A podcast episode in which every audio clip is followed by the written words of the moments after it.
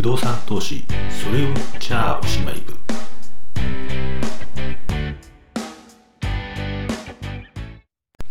こんにちは鶴伏部長でございます。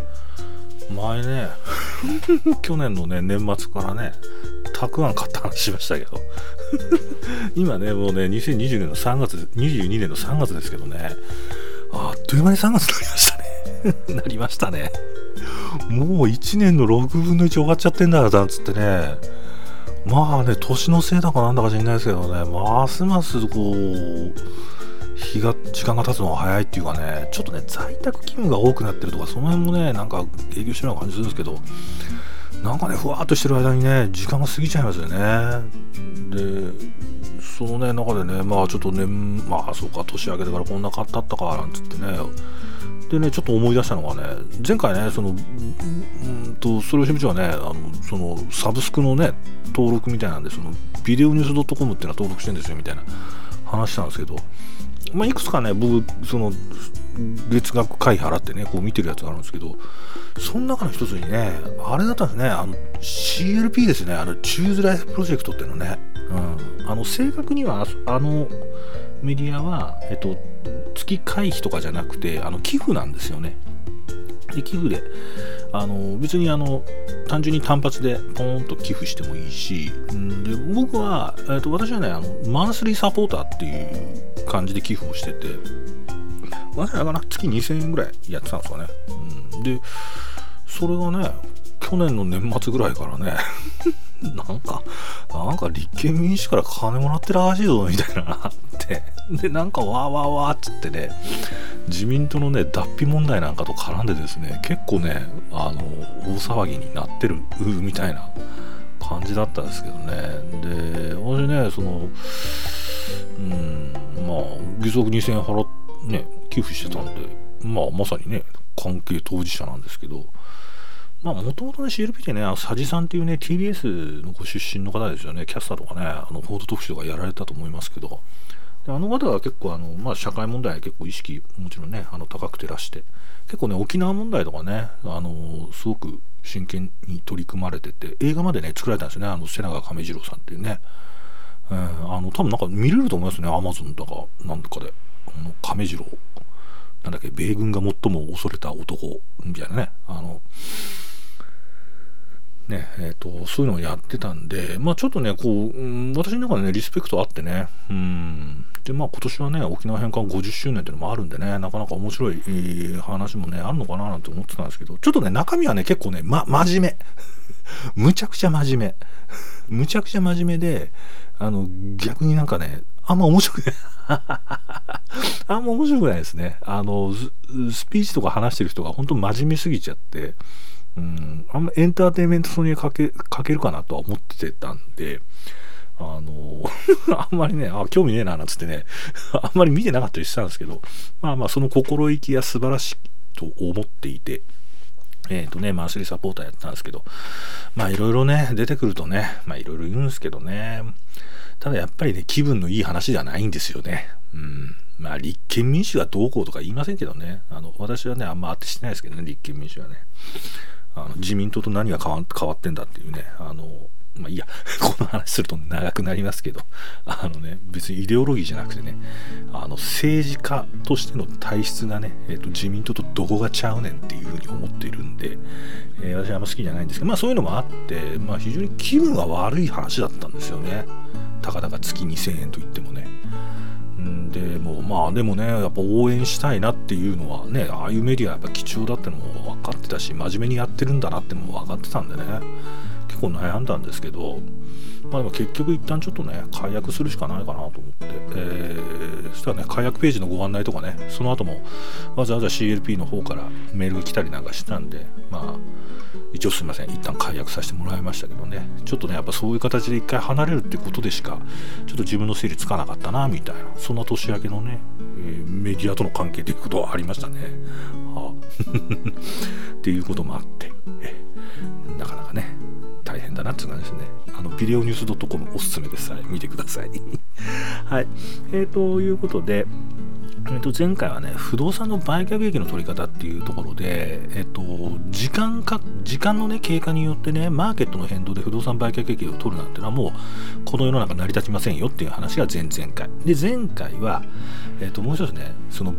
不動産っていうのは個別性が強い。そして1個の不動産でも A さんがこの評価するえー、不動産その不動産の価格と B さんが評価するその不動産の価格っていうのは違うんですよと。違うことがあるんですと。でプロはその違いを狙って、えー、不動産の売買の当事者とかになって売却益を稼ぐみたいなことをしてますって話をしました。でその目線が違うっていうのはもう少し言い換えるとその不動産の取引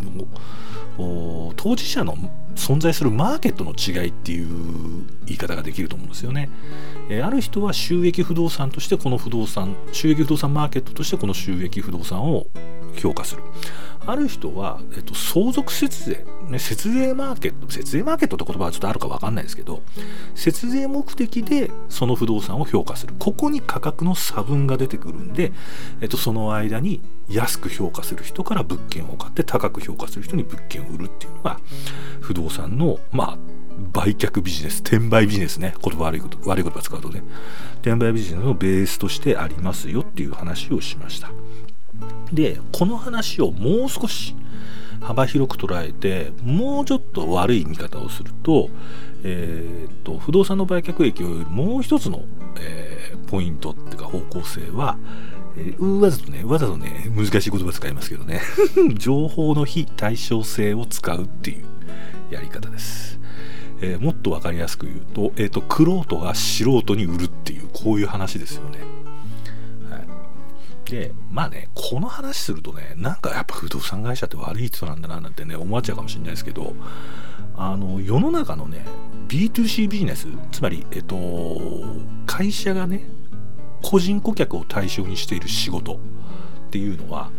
まあ、ほとんどこれじゃないですかね。情報の非対称性っていうものを利用した商売ってことですよね。これ僕よくよく言うんですけどね不動産は難しいとかねあの不動産屋はねプロだからね素人騙すんでね素人はね騙されちゃうんだよと。簡単に騙されちゃうんだよなっていう人ねいますよね。百戦錬磨の営業マンだから騙されちゃうよとかね。言うんですけど。えっ、ー、とね僕よく話すのはねじゃあね皆さんねそうやって話している時に今お手元のねそのペットボトル 飲んでますよねと。ジュースをねジュースだもうお茶でも何でもいいですわ。でねそのねじゃあジュースのねラベルの裏側見てねこれ書いてありますね。法律で決められてんでしょ。あの、変なもんね、食品、人の口に入るもんでございますから。ね。変なものは入れてございませんと。ね。あの、いうことをちゃんとね、あなた書きなさいよ、原材料をね、なんつってね。書いてあるの見るわけですよね。で、見てね、それあの、いいですよ。ジュースでもいいし、あの、スナック菓子でもいいですよ。見てね、皆さん原材料を見て何か分かります？これね、法律でね、ジャスかなんかで決められてればね、書きますって話なんですけど、これほとんどね、原材料名で書いてあるね、乳化剤とかね、なんとかね、いろいろ書いてありますよね、香料なんちゃらかんちゃらとかね。これ見てね、この物質がどういうものかって皆さん想像できます？できないですよね。うん。だけどこれは物を腐らせないためにとか、色味を良くするために、あるいは香料なんかで、えー、味のね錯覚を起こすためによく言いますよね。あのかき氷のシロップが同じ味だみたいなね話は有名ですよね。色が違うだけで味が同じなんだってね。でこれはっきり言うとプロが素人を騙してるってことですよね。すごい表現悪いんですけど。